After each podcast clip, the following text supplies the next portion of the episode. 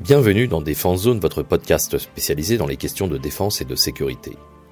Chaque semaine, en plus de nos entretiens avec des militaires, policiers, gendarmes, entrepreneurs et autres experts du secteur, nous vous proposons un court résumé des actualités qu'il ne fallait pas rater ces derniers jours. Ukraine.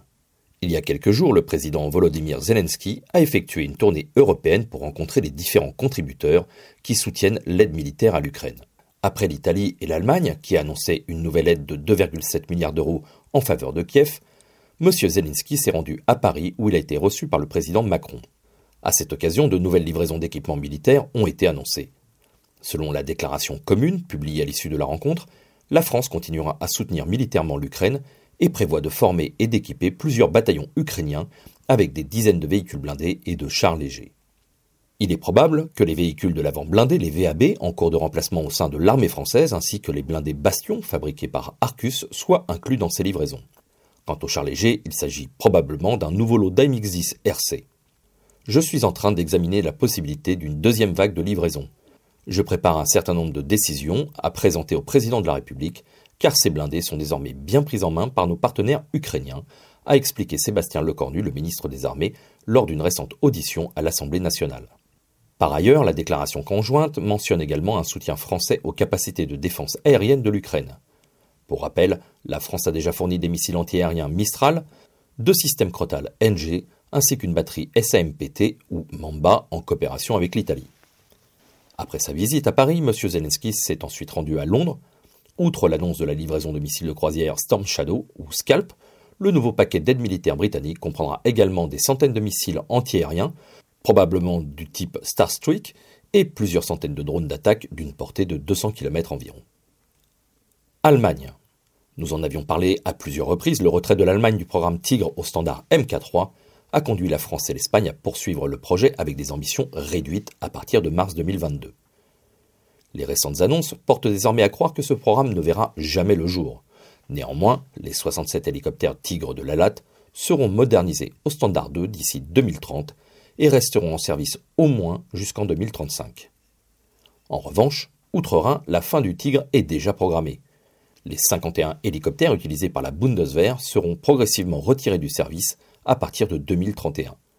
Les derniers appareils devant être retirés en 2038. Dans ce contexte, l'Allemagne envisage d'acheter des hélicoptères légers H145M supplémentaires auprès d'Airbus Hélicoptères.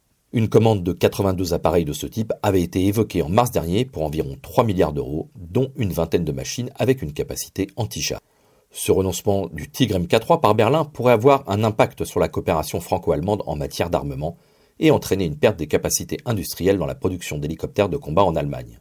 Face à cette situation, le groupe de réflexion Stiftung Wissenschaft und Politik avait examiné différentes options mettant en évidence la possibilité d'acquérir des hélicoptères légers H-145M ou H-160M comme solution provisoire.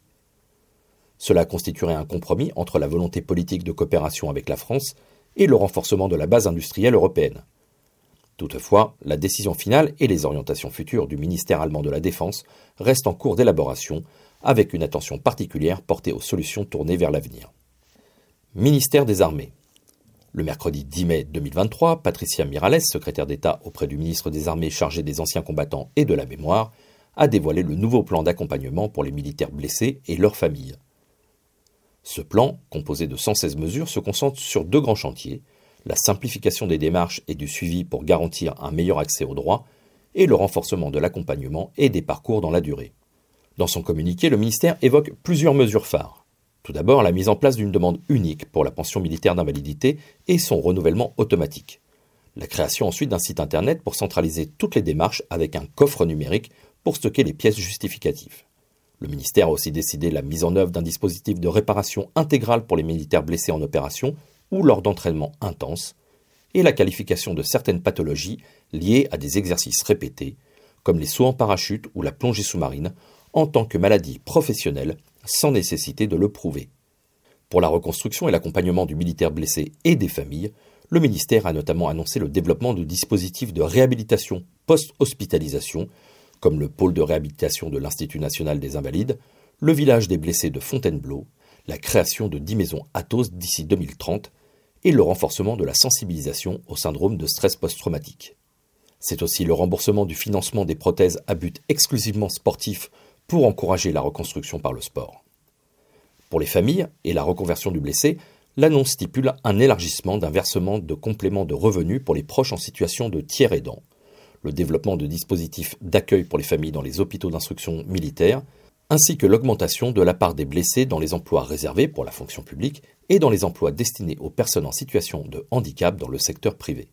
Pour assurer son évolution, en fonction des retours du terrain et des besoins des blessés et des familles, des comités de suivi seront organisés tous les six mois auxquels tous les acteurs seront associés.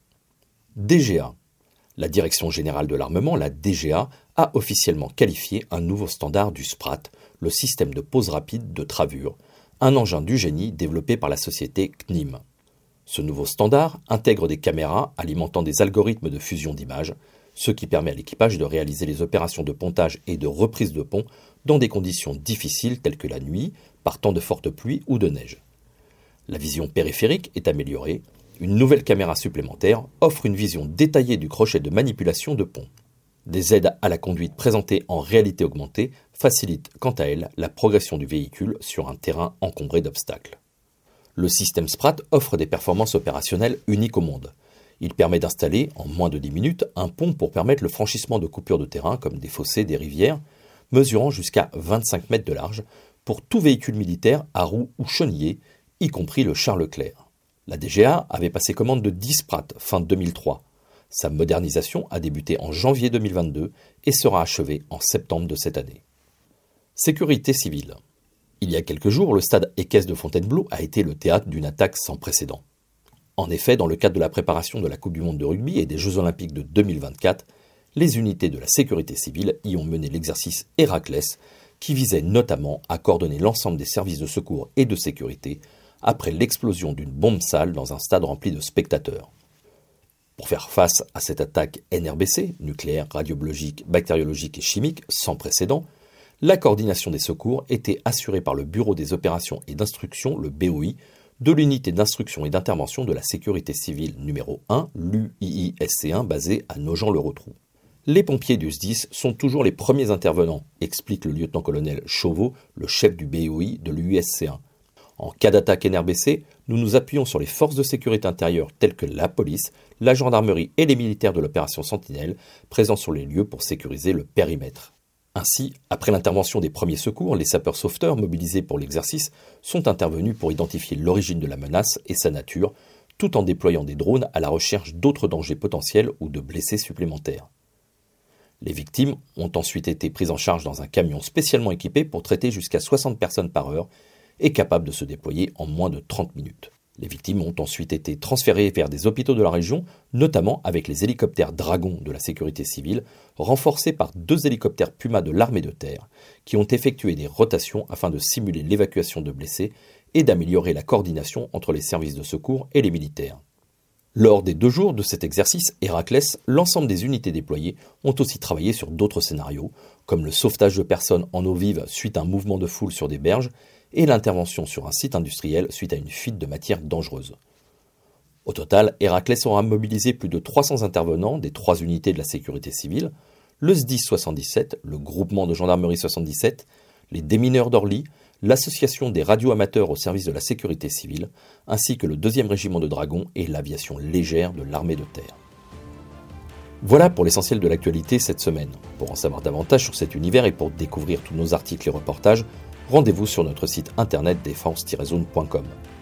Pour plus de brefs d'articles de fond et de photos, nous éditons également tous les trois mois un magazine papier que vous pouvez recevoir en étant abonné à notre espace premium. Il vous permettra aussi d'avoir accès à des contenus exclusifs sur nos différents supports. Vous trouverez tous les liens nécessaires dans la description de cet épisode. En attendant, nous vous souhaitons une bonne journée et nous vous donnons rendez-vous la semaine prochaine pour un nouveau résumé de l'actualité des forces de défense et de sécurité.